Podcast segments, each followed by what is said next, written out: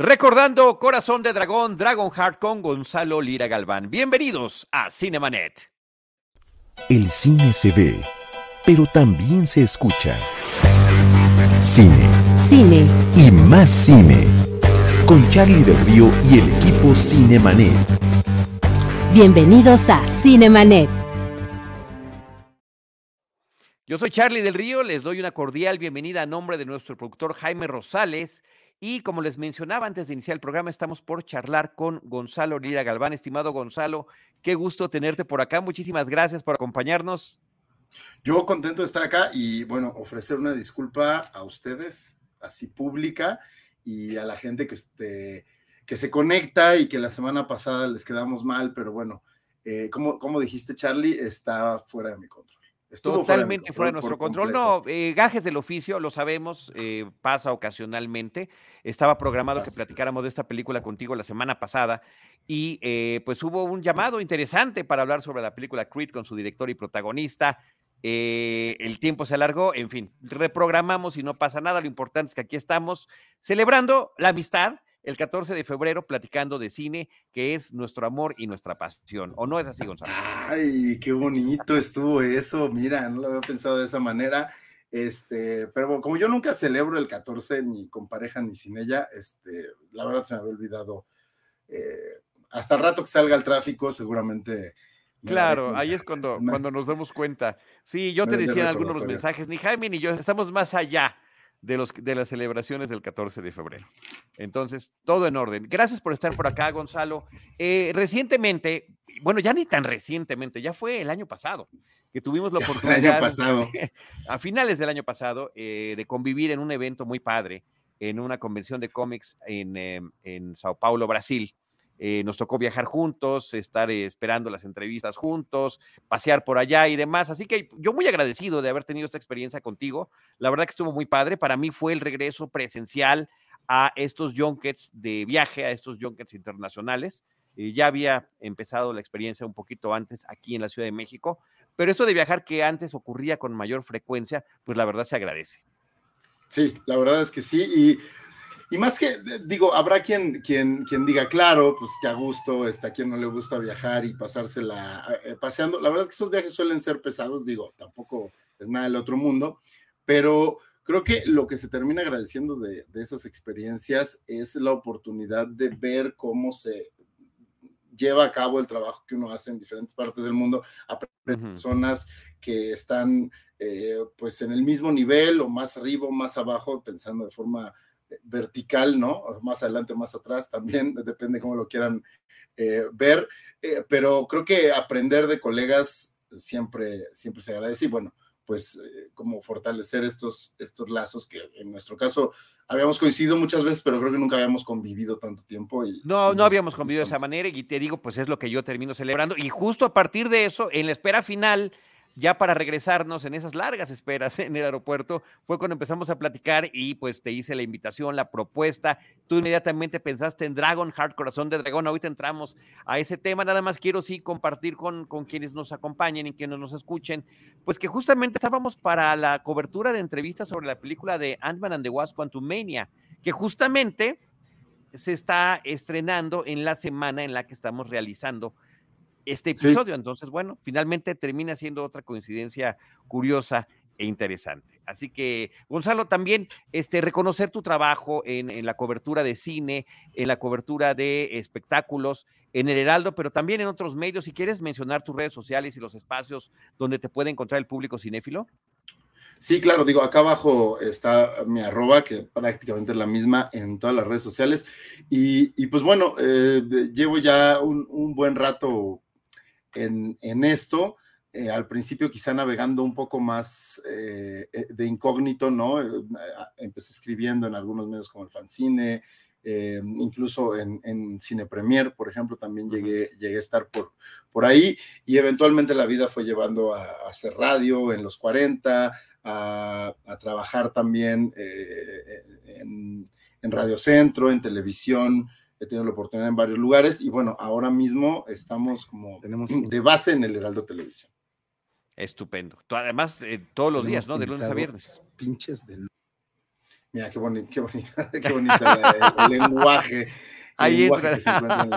el florido lenguaje televisivo. El florido lenguaje merecía, lo merecía el invitado que era este eh, Oscar Jaenada, que de hecho mañana, si le prenden al Heraldo Televisión ahí de 9 a 11, que estamos en un programa que se llama Esta Mañana, eh, van a ver lo que platicamos con, con Jaenada, que está estrenando también esta semana, precisamente mañana 15, estrena en Star Plus una serie que se llama Horario Estelar. Pero bueno, no estamos aquí por eso, estamos aquí por Corazón de comentarlo y bueno, que, que, sepa el público todo el tipo de cuestión de coberturas que haces tú. Arroba Gonis, G-O-N-Y-Z, quienes nos están escuchando. Ahí está.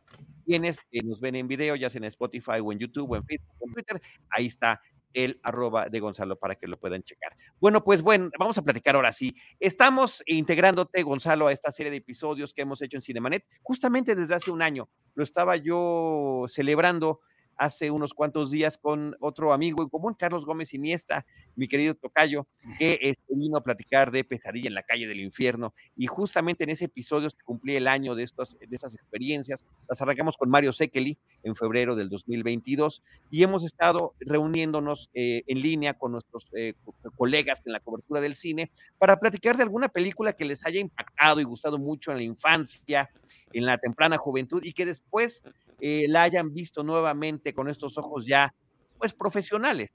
Pero empezar siempre por la anécdota. Y es interesante. Hay quienes eligen películas muy conocidas, hay quienes eligen otras no tanto. Creo que en tu caso, se trata de una película que yo considero que es importante, pero creo que no es tan conocida, aunque sí tiene una trascendencia que la llevó a tener secuelas y precuelas. Entonces, ahí está, ahí está su impacto, pero siento que no es tan reconocida. Dragonheart, Corazón eh, de Dragón, una película de Rob Cohen de 1996.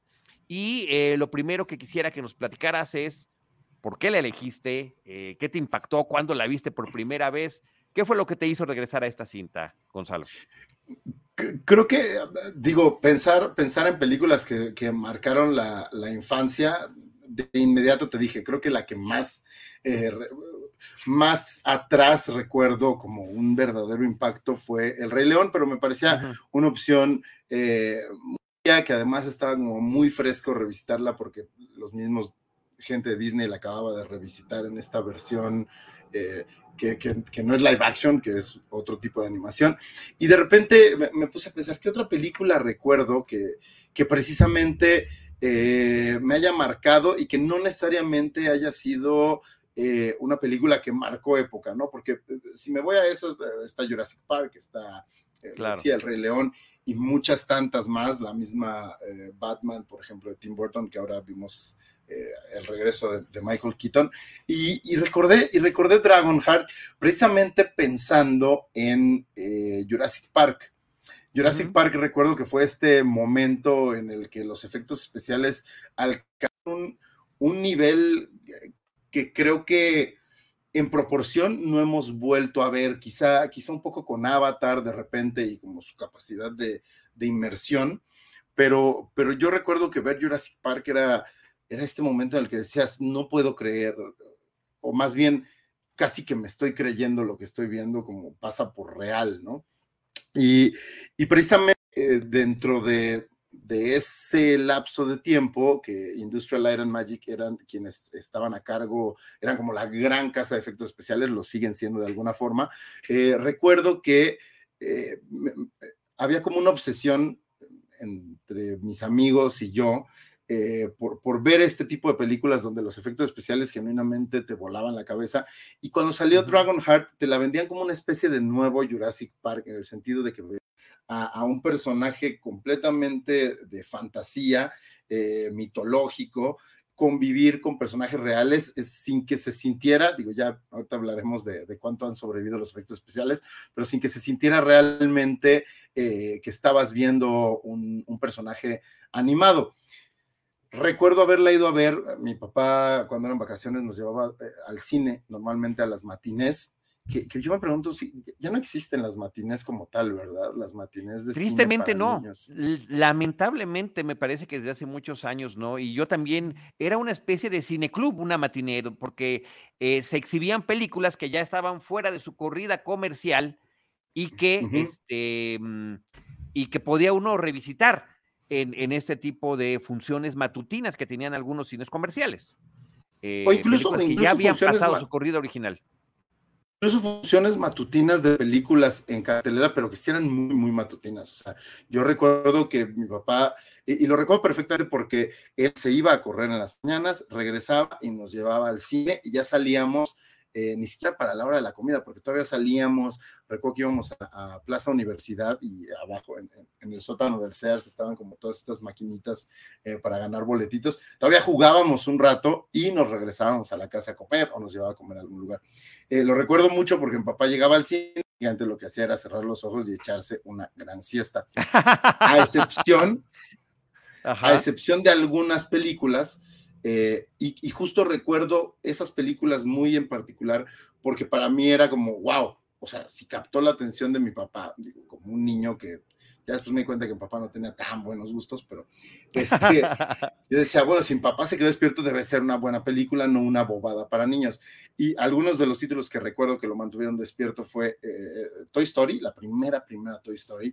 Recuerdo ver a mi papá tan fascinado nosotros por lo que estaba ocurriendo y precisamente eh, Corazón de Dragón, que, que volviéndola a ver, sí eh, es una película para toda la familia, creo que aboga más hacia los niños también, ¿no? hacia la gente joven, pero funciona muy bien para, para un, público, un público adulto, eh, porque creo que toca temas y sobre todo la sentí muy pertinente para, para ciertas cosas que están ocurriendo en el mundo hoy en día, porque también, también, habla precisamente... Y no sé si desde el mismo lado del espectro, pero también, sí, la sentí vigente. Yo creo que quizá desde este, extremos distintos, pero creo que va, va, por el mismo lado. Este, es, es interesante pensar que es una película que lo que que lo que enaltece es como esta capacidad de empatía entre eh, personajes, bandos, grupos que podrían estar enemistados o que crecieron pensando que debían estar enemistados. Eso, eso me parece que culturalmente lo, socialmente aceptado era que estuvieran enemistados y no había como ningún otro orden natural de las cosas en, en ese universo, ¿no? Que nos presentaban, que en este caso es un dragón y un cazador de dragones. Exacto. No, es muy interesante. Y, también, aparte de ese mensaje que, me parece que es muy eh, bueno que lo estés subrayando, está el otro también de los valores tradicionales. ¿Qué nos dejan los valores tradicionales? ¿No? El valor, la virtud, este, el coraje, ciertas cosas que me parece, el honor, la honra, que creo que están muy vinculadas con este género de eh, películas medievales, de chancla y espada, como dicen en inglés, eh, para, para, hablar, a referirse a este tipo de películas, ¿no? Esta película que mete los elementos de la fantasía, de la magia, del mito, crea su propia mitología, pero apela a otras mitologías clásicas, ¿no? Ahí está la referencia al rey Arturo y a los caballeros de la mesa redonda. Eh, y en términos de tecnología, sí, eh, era una cosa impresionante y era un paso natural a dar después de Jurassic Park porque la gran diferencia de este dragón eh, con los eh, dinosaurios de Jurassic Park era que este dragón hablaba en inglés, entonces y volaba.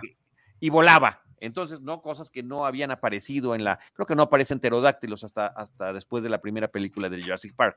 Entonces, em, se creó un, un programa especial de animación para justamente poder sincronizar la voz de Sean Connery, que es el que le da, eh, le brinda identidad auditiva a este dragón que se llama Draco, eh, porque su nombre para nosotros es impronunciable.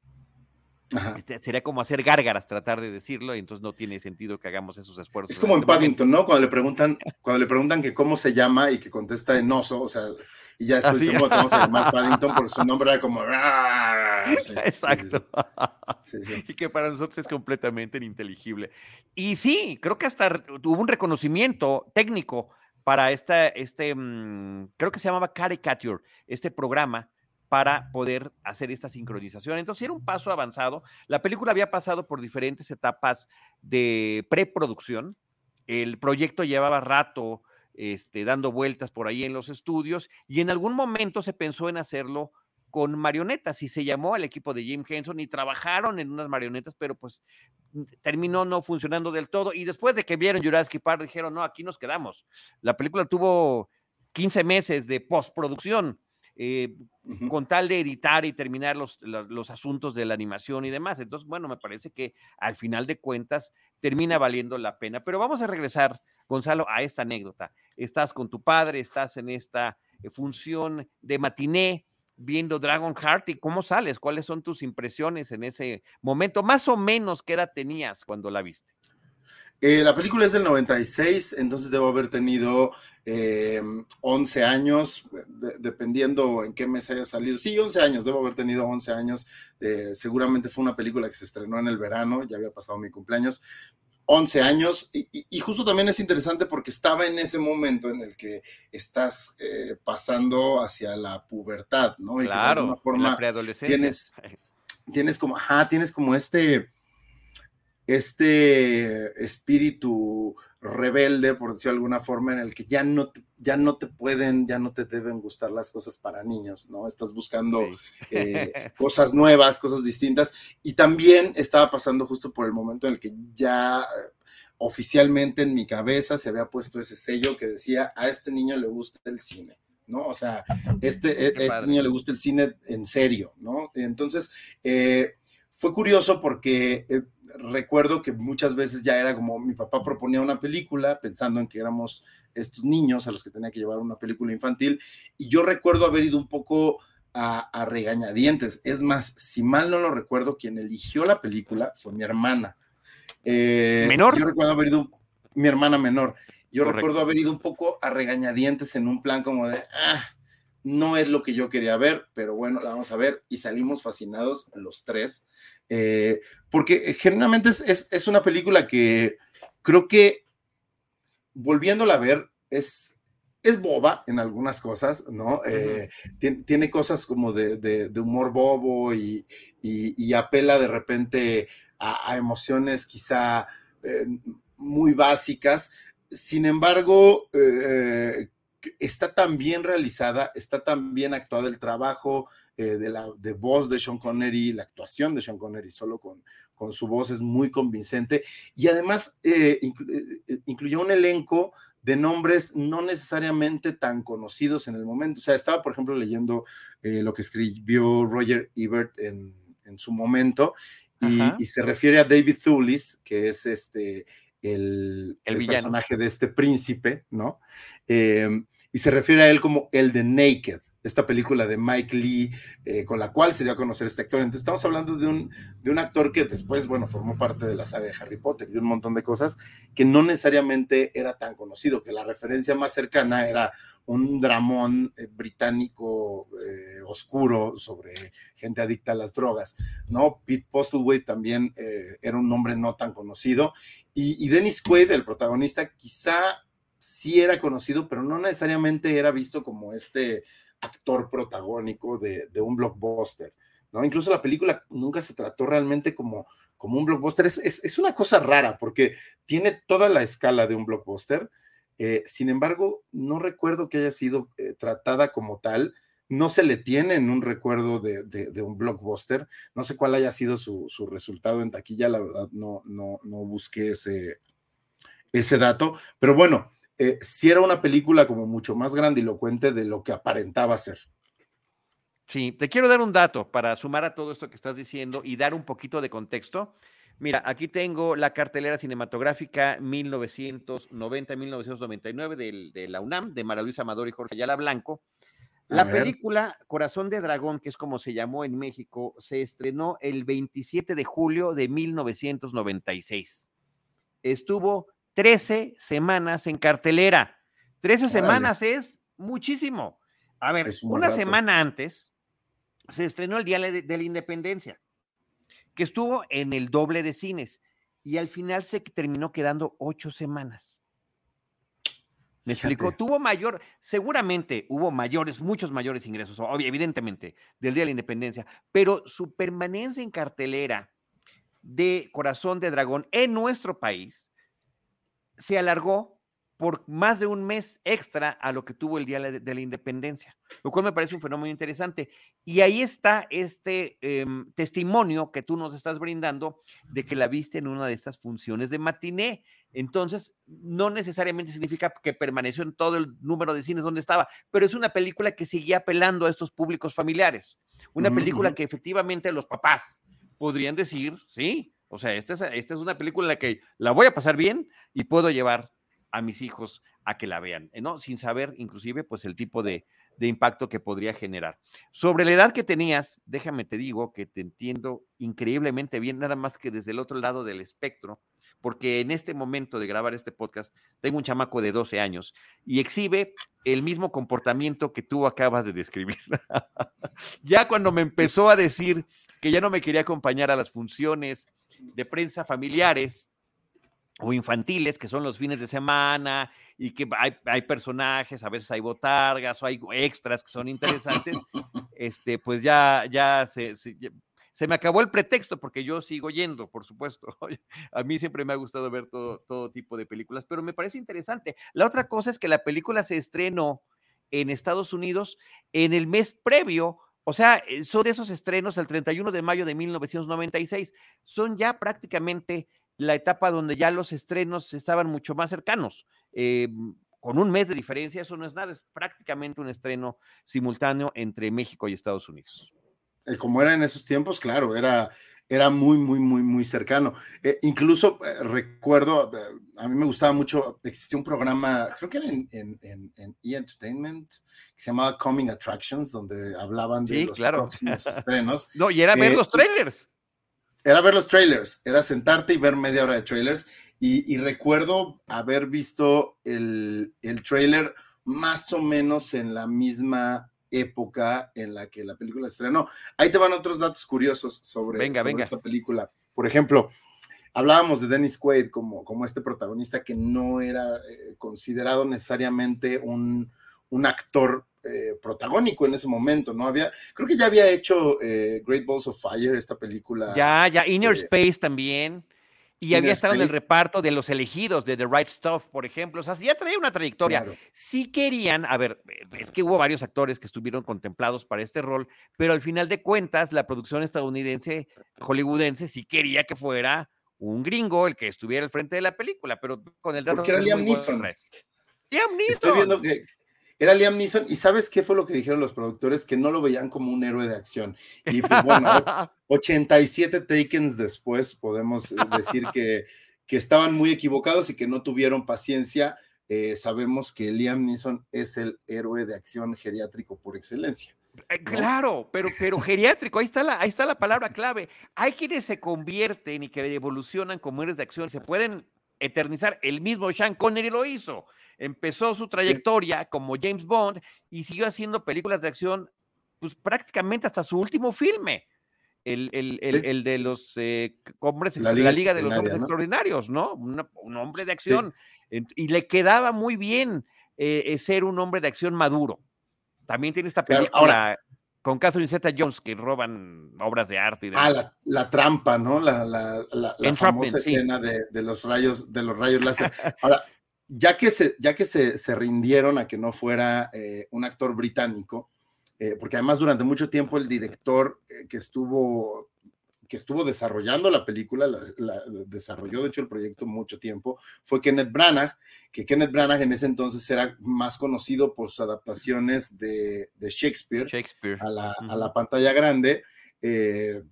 y, y, cuando ya se deciden, se decantan porque va a ser un, un actor gringo, estaban pensando en Robin Williams y Robin Williams rechaza el, protagónico. Fíjate, porque además en ese entonces Robin Williams eh, sí ya había explorado el drama, pero creo que nunca había explorado eh, la acción, por ejemplo, ¿no? Como protagonista.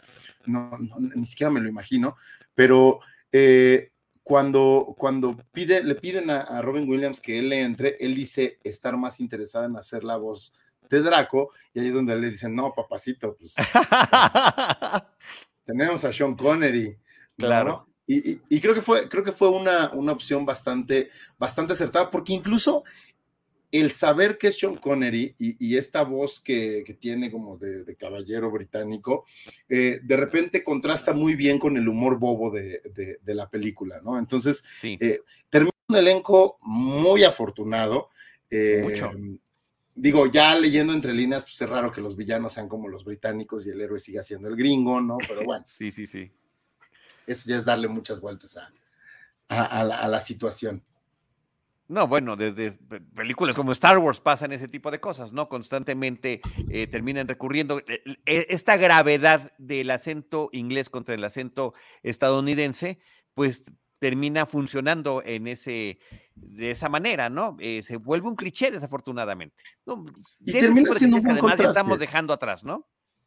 Termina siendo, creo que, un buen contraste. Charlie, tú hace rato mencionabas como la película aboga por los valores tradicionales, pero al mismo tiempo creo que también eh, eh, no aboga los valores tradicionales como algo inamovible o algo inquebrantable, incluso tiene ahí sus dosis de, eh, irreverencia y todo a partir, a través del personaje un poco de, de, Dennis Quaid, ¿no? Él es un poco también el que cuestiona como los valores tradicionales y las que, más que los valores tradicionales, como el status quo del momento que está habitando su personaje, ¿no? Él es el que dice, ¿por qué no eh, termino aliándome con, este dragón por un mucho mayor que esta enemistad que durante siglos nos han hecho creer que, que deberíamos tener? Sobre todo cuando Draco le pregunta, bueno, soy el último dragón, porque además eso, eh, eh, eso es lo que pasa, ¿no? Él es el último dragón que se sabe que existe. Cuando me mates, cuál va a ser tu trabajo, ¿no? O sea, ¿tú con qué, te quedas? ¿De qué vas Oye, pero a ver, échate un, poquito la, sinopsis de la película, ¿no? La premisa básica para que la gente que nos está acompañando eh, más o menos sepa de qué se trata y podamos abondar un poquito más en esos temas que terminan resultando muy interesantes. Sí, la, premisa básica es eh, el último dragón que existe en, en la Tierra. Eh, se va a enfrentar con un cazador de dragones, pero casualmente este dragón comparte su corazón con un príncipe, eh, con un príncipe que eh, es una mala semilla. Y entonces también, si se muere este dragón, pues se muere el príncipe. Ahí es donde entra el primer dilema, porque este cazador de dragones está eh, al servicio de, de, estos personajes humanos y entra como en este dilema de si me matas, pues matas al príncipe.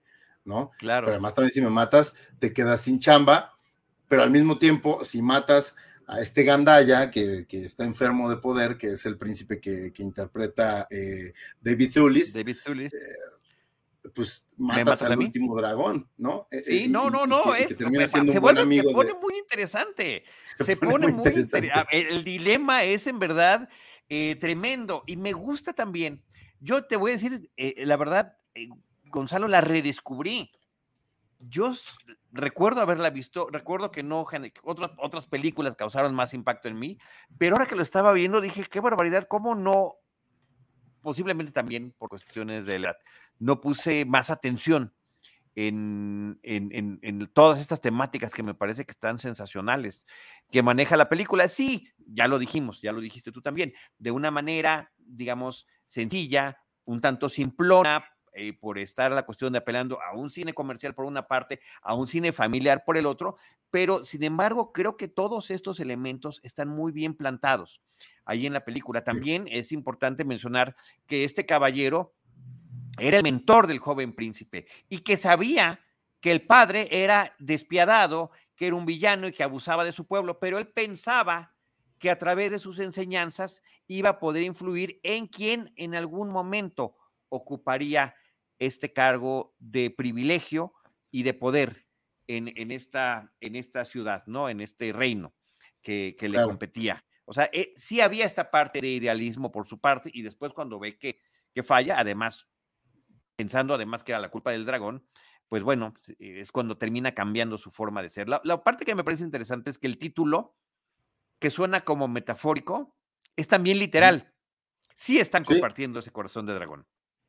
Sí, están compartiendo ese corazón de dragón. Ah, ahora, yo me pregunto ahorita que hablaba sobre el momento en el que la viste originalmente, también es verdad que eh, era una mezcla extraña, o sea, si bien eh, sí existía como, como lo decías, ¿no? Estas películas de, chancla y espada, ¿no? Estos costume dramas, más bien eh, apuntaban más hacia, hacia lo que decíamos, ¿no? Estas películas de Kenneth Branagh eh, o, Corazón Valiente, Braveheart, películas como épicas que se tomaban mucho más en serio. y por el otro lado estaban las películas de ciencia ficción, no tanto de fantasía, de mitología. Yo me pregunto si el público de hoy en día, eh, que, que, sabemos, conocemos que hay un público enorme eh, al cual le gustan películas eh, de, de, fantasía como el, Señor de los Anillos, Harry Potter y un largo etcétera del, del, tipo, le valorarían aún más Dragon Heart de lo que se le valoró en su momento, porque justo se quedaba como, como en un en un impasse ahí entre, entre diferentes géneros, pero el género como tal que abarca, que aborda la, película, no era popular, no se sean películas como tal en ese momento.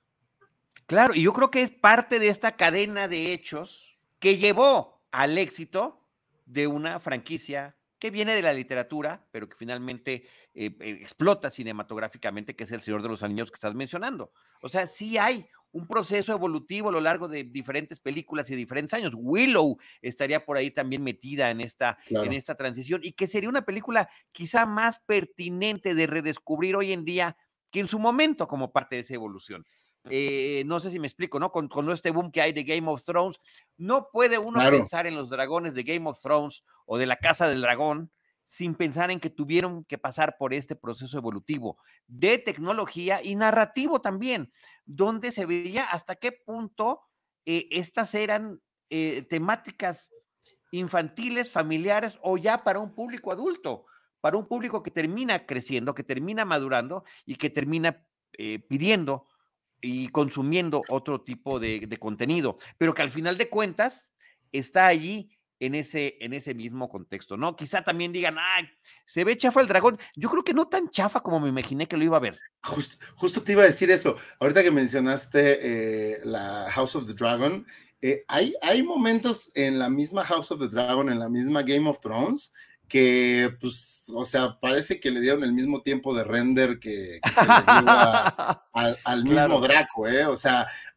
y hace rato mencionaba lo de que volaba, tú decías, sí, ya, ya parecían pterodáctilos, pero nunca habíamos visto a alguien montar a un ser volador. Claro, claro, claro. No, pero además creo que en, Jurassic Park, la primera, creo que todavía no aparecen los pterodáctilos. Entonces, este mm. sería parte también de la evolución. Y mira, ahorita que nos está poniendo esta imagen Jaime Rosales, eh, la previa, James, está eh, mi amigo el dragón, que también termina siendo una película con la que se emparenta mucho esto.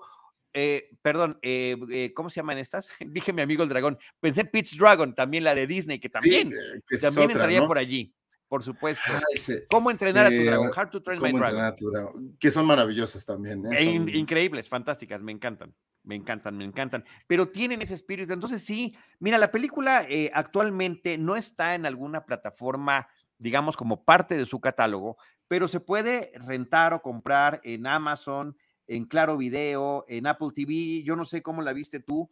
Este, Yo la vi en Apple TV en Apple TV, sí, yo en Amazon la renté em, para poder tenerla presente, ¿no? Y, claro, la presencia de los dragones en el cine y en las series es, es formidable y es muy interesante. Y creo que este sí es uno de los, eh, de los grandes recuerdos que podemos mencionar.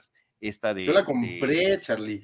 O sea, fue tal, justo, digo, tengo una, una colección grande de películas y, y justo me di cuenta de que no la tenía eh, y no lo pensé, 99 ¿eh? pesos y me la compré y dije, ahí la voy a tener. Y, o sea, te la acabas de comprar ahorita. Me, la compré en el en, Apple TV. No, no sé si Ah, ya, ya, lo compraste, correcto. la, compraste. Yo creo que sí. Es una buena pregunta. existe formato físico. La voy a, la voy a buscar porque eh, te digo, no, no es este, y también regresando a la crítica, al comentario que hace Roger Ebert, eh, se refiere a como, no es una gran película, pero me alegro de haberla visto y yo diría lo mismo, o sea, no es una gran película, pero me alegro de haberla recordado y, creo que la voy a revisitar eh, con más frecuencia, creo que se la voy a poner a mis, a mis sobrinos, por ejemplo, porque... Eh, encuentro un muy buen balance entre géneros y sobre todo creo que es un muy buen ejemplo de del tipo de películas, como lo decíamos, que de repente ahora sí son ultra populares o de series como eh, House of the Dragon, Game of Thrones, eh, Señor de los Anillos, etcétera, etcétera, etcétera. Y creo que hay un gancho muy padre también para las nuevas generaciones, o ya no tan nuevas, pero eh, decirles que tres actores de esta película terminan trabajando en la saga de Harry Potter, me parece súper interesante. Jason Isaacs, creo que casi, también David Zully se me parece como medio irreconocible. Este, pero más Jason Isaac que terminó como agarrando mayor carácter, termina siendo Lucius Malfoy, ¿no? Sí, sí, sí. Y que, David es inmamable, ¿eh? ¿Perdón? Aquí, en esta, el personaje de David Thewlis, el príncipe, es inmamable. O sea, es un gran villano. Pero eso significa, eso de una muy buena actuación. Mira, mira Jason Isaac. jovenazo. Insisto, es Lucius Malfoy en la saga de, de, Harry Potter. Bueno, también más o menos recientemente apareció en Star Trek eh, Discovery como el capitán de la, de la nave. Es un hombre con una trayectoria muy interesante. Ha hecho personajes buenos, personajes villanos, pero creo que sí le han quedado mejor por el lado de los villanos. Y el dato curioso que también se menciona por ahí es que, bueno, aquí aparecía junto a un personaje que es el dragón Draco y, su personaje de Lucius Malfoy le pone Draco a su hijo. ese es, ese es, está chistoso, ¿no? Y David Zulis, y David Zulis, que es profesor en Hogwarts, que lo hace, que lo hace fantástico.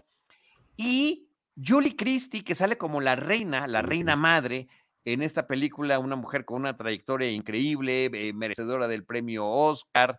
Em, Hay dos ganadores del Oscar aquí, o sea, Sean Connery, Julie Christie es ganadora del Oscar y un nominado que es eh, Pete Postlethwaite, o sea, el, el pedigrí, mira, ahí está, ahí está eh, David Willis. Además, desde el peinado, o sea, el look, todo insoportable personaje, odioso, lo detestas. Oye, pero qué buen, ¿qué te parece el casting del, prólogo de la película cuando sale Chavo y que, y que sí le da el, le da el look completamente? A él. Sí, sí, sí, ahí está Julie Christie, mira, ahí está la imagen de Julie Christie. Sí, sí, la, película está muy de bien. De Doctor Chivago, ni más ni menos, ¿eh? para que vean el, el, pedigrí que tenía la película en ese sentido, ¿no? Pedigrí de, en ese momento, de estos actores consagrados que ya estaban haciendo estos personajes secundarios de peso, ¿no? Sean Connery y Julie Christie, y estos actores británicos que estaban encontrando su camino y que terminarían en, en películas tan importantes como las que hemos mencionado. Y que además también mencionar, por ejemplo, la producción, está Rafael Laurentis, o sea, está la casa de Laurentis detrás de, la película, que también tiene su pedigrí, gente que trabajó eh, con gente como, como David Lynch, que formó parte importante del cine de los años 70, años 80. Eh, creo que también es digno de, mencionarse. es decir, la hija de Dino de Laurentis, Rafaela de Laurentis. La hija, la hija de Dino. Como, como productora y siguió la tradición. Sí, sí, sí, sí. Después, después se aventó justo alguna de las secuelas que ya, pues, pues ni al caso, ¿no? Ni al caso con, la original, eh, pero eh, genuinamente, o sea, si de por sí me emocionó cuando te dije, creo que voy a, voy a hablar de esta película, haberla, haberla visto de nuevo sí fue, sí, sí, sí valió la pena, sí valió la pena y creo que la gente se puede llevar una buena sorpresa yo me la llevé. yo me la llevé, yo me la llevé. Y si no es por este programa, por esa charla, pues seguramente no la habría vuelto a visitar y creo que, que efectivamente vale mucho la pena. Quería preguntarte, ¿qué te parecía Dina Meyer, que fue también una de sus primeras películas? Eh, poco después de esta hizo también Starship Troopers. A mí eh, me parecía en su momento que pintaba para convertirse en una actriz importante dentro de este género de personajes femeninos fuertes, eh, que no necesitan ser rescatados, ¿no? Sino que inclusive terminan rescatando a los, a los eh, hombres o personajes con los que están conviviendo y que tristemente no, nunca terminó de levantar su carrera. No, no terminó, no terminó de figurar. Digo, a final de cuentas, eh, justo ahorita estoy, me asomé y, sigue trabajando, ¿no? O sea, no deja de trabajar. por ejemplo, es Bárbara Gordon en la serie de Flash. digo, ha tenido, ha tenido buenas, eh, buenas chambas, ¿no? No, no, no, este, tampoco es desechable su carrera, pero sí eh, eh, es curioso porque justo la ves y es una digna, es, un digno interés romántico, pero al mismo tiempo no se queda ahí también. estamos ante un personaje femenino como que tenía cierta fortaleza, que, que constantemente es, es el personaje que, que logra encontrar el balance entre los dos protagonistas, tomando en cuenta al dragón como uno de los, de los protagonistas, ¿no? O sea, es quien constantemente les está recordando que pues pelearse está bien, están bien mensos, si se están peleando porque podrían unir fuerzas y, conseguir un objetivo como ulterior, ¿no? Bueno, es la verdadera revolucionaria de la película, de la trama. Sí. Sí, sí, sí, sí. Es la que tiene, eh, eh, la que tiene el mejor corazón de dragón, y podría yo decirlo en, en esos términos. Y en Starship Troopers, Em, tiene también uno de los personajes que son de los soldados más rudos de la película. Entonces, sí me, sí me, ya viéndolo en retrospectiva, digo, qué lástima que no haya eh, podido consolidar una carrera, digamos, en esos, con esos personajes protagónicos, ¿no? Qué bueno, sigue trabajando, hace, hace series, películas, doblajes, pero no se pudo mantener en lo que podría haber sido alguna trayectoria pues mucho más trascendente posiblemente. Luego detrás de las historias también hay como esos elementos que, que, la gente no se entera, no digo, no, no sé si es el caso de Dina Meyer, no, pero muchas veces como esta gente que, que, parece que va a despuntar y después te enteras que son unos cretinos con la gente con la que trabajan o son este como informales para trabajar, o sea, a lo mejor por ahí eso llegó a pasar, ¿no? Es que se la terminan creyendo demasiado antes de, de pegarla, pero bueno, no lo sé, pero sí pintaba, ¿eh? O, como le pasó a Ashley Judd. O, como le pasó a Ashley Judd. ¿No? Que, que, ante el acoso eh, sexual dijo no y, este tipo acabó con su trayectoria. Eh, estaría interesante ver. Poderosamente.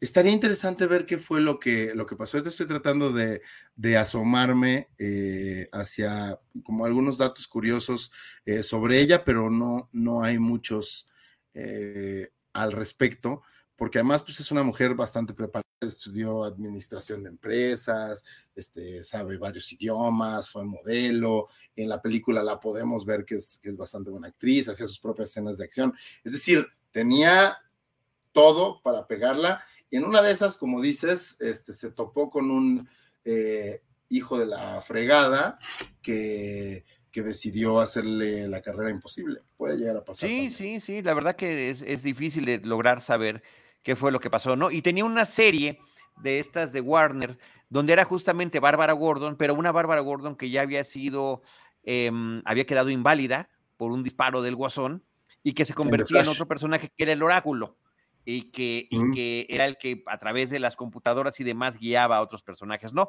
Guiaba a la hija de Batman y de Gatúbela.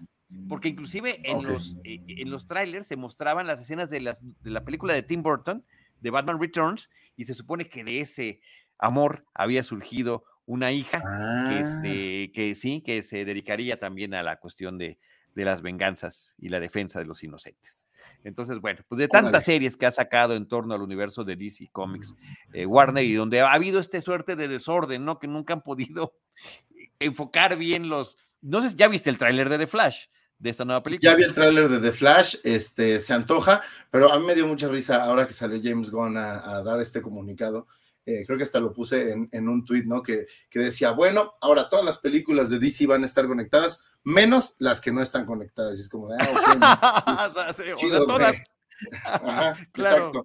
O sea, meaning what, sí, caray. Sí, eso de que tengan que empezar de cero después de tanto que se ha hecho tanto bueno, regular, malo y demás, pero bueno, pues ni hablar. Así es como funcionan este tipo de cuestiones. Oye, este, ¿algún comentario adicional que tengas sobre esta película Dragon Heart que te estés quedando ahí en el tintero, Gonzalo? No, pues creo que eh, retomar lo que decíamos al principio, ¿no? A final de cuentas termina siendo eh, una película que, que, cuyo, que uno de sus mensajes principales termina siendo el de eh, dos personajes que, crecen pensando que pertenecen a, bandos opuestos, eh, terminan dándose cuenta de que sí tienen diferencias, pero que número uno, las diferencias no son determinantes para eh, tener objetivos en común, ¿no? Que, a veces esas diferencias incluso los pueden fortalecer siempre y cuando estén abiertos al diálogo y al aprendizaje mutuo. Esa es una.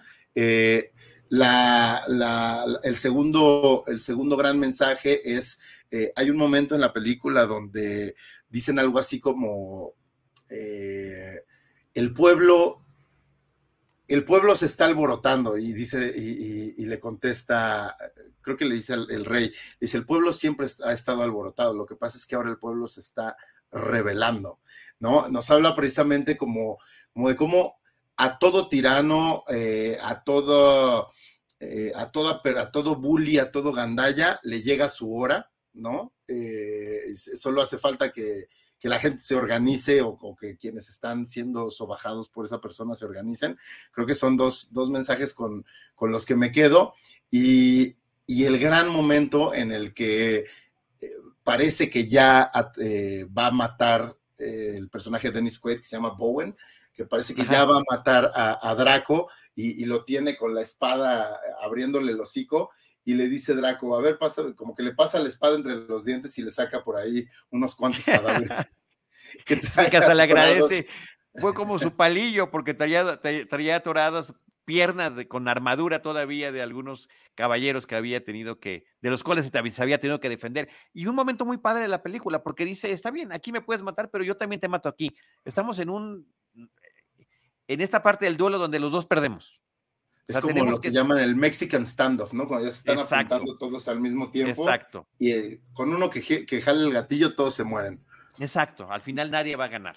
Lo cual, lo cual también me parece interesante. Y otro aspecto de este, que es visual estrictamente, el hecho de que el dragón exhale el fuego por las narices y no por la boca, como de manera convencional se hace. Me parece que ahí nos había puesto una foto, Jaime, donde se veía muy claramente esta parte y que, y que termina funcionando muy bien, ¿no? Y cómo se vuelven también tranzas, ¿no? Fingiendo que soy cazador y, y van de pueblo en pueblo pidiendo recompensa. O sea, tiene como de todo la película, o sí, sí logra meter una serie de elementos muy interesantes eh, narrativos. Mira, además, la fotografía está. Lo que es, lo que es interesante de esa, de esa tranza, ¿no? De ese embuste que suelen hacer en, en equipo, es, es precisamente también darte cuenta de cómo eh, los dos son eh, personajes marginados y son personajes que no están dispuestos a seguir las reglas, lo cual también hace que constantemente haya un riesgo de que a pesar de su amistad y de su objetivo en común, puedan traicionar. Y, eso te mantiene también constantemente como en suspenso, en ascuas. Así es, así es. Y bueno, ahí está también esta foto con la presencia de Pete White, que es justamente el reverendo, el fraile que se, termina aliando con él y que quiere, quiere registrar las hazañas a través de canciones y de versos de lo, de lo que está viviendo, eh, y que lo trajeron justamente, eh, les había gustado su trabajo como el padre en la película En el nombre del padre, que había salido unos cuantos años antes. Y bueno, tiene una trayectoria también muy importante con personajes en Sospechosos Comunes, en películas. Eh, Romeo y Julieta. En Romeo y Julieta, en Inception, o sea, sí es un actor de carácter.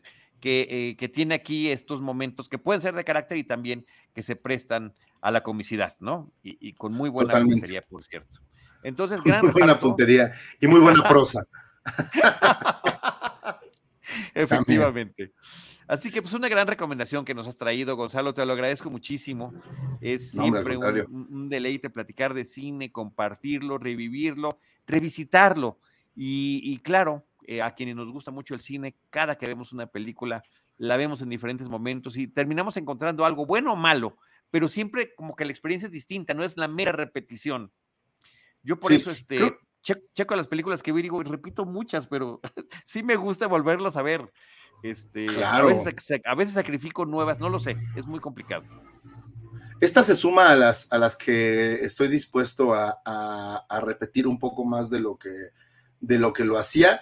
Y ahorita que decías algo bueno, algo malo, pocas cosas malas, ¿eh? O sea, realmente las cosas malas de la película creo que eh, tienen que ver con con cosas que de, anacronismos, eh, que tienen que ver con cosas de los efectos especiales, pero realmente la película funciona y funciona bastante bien.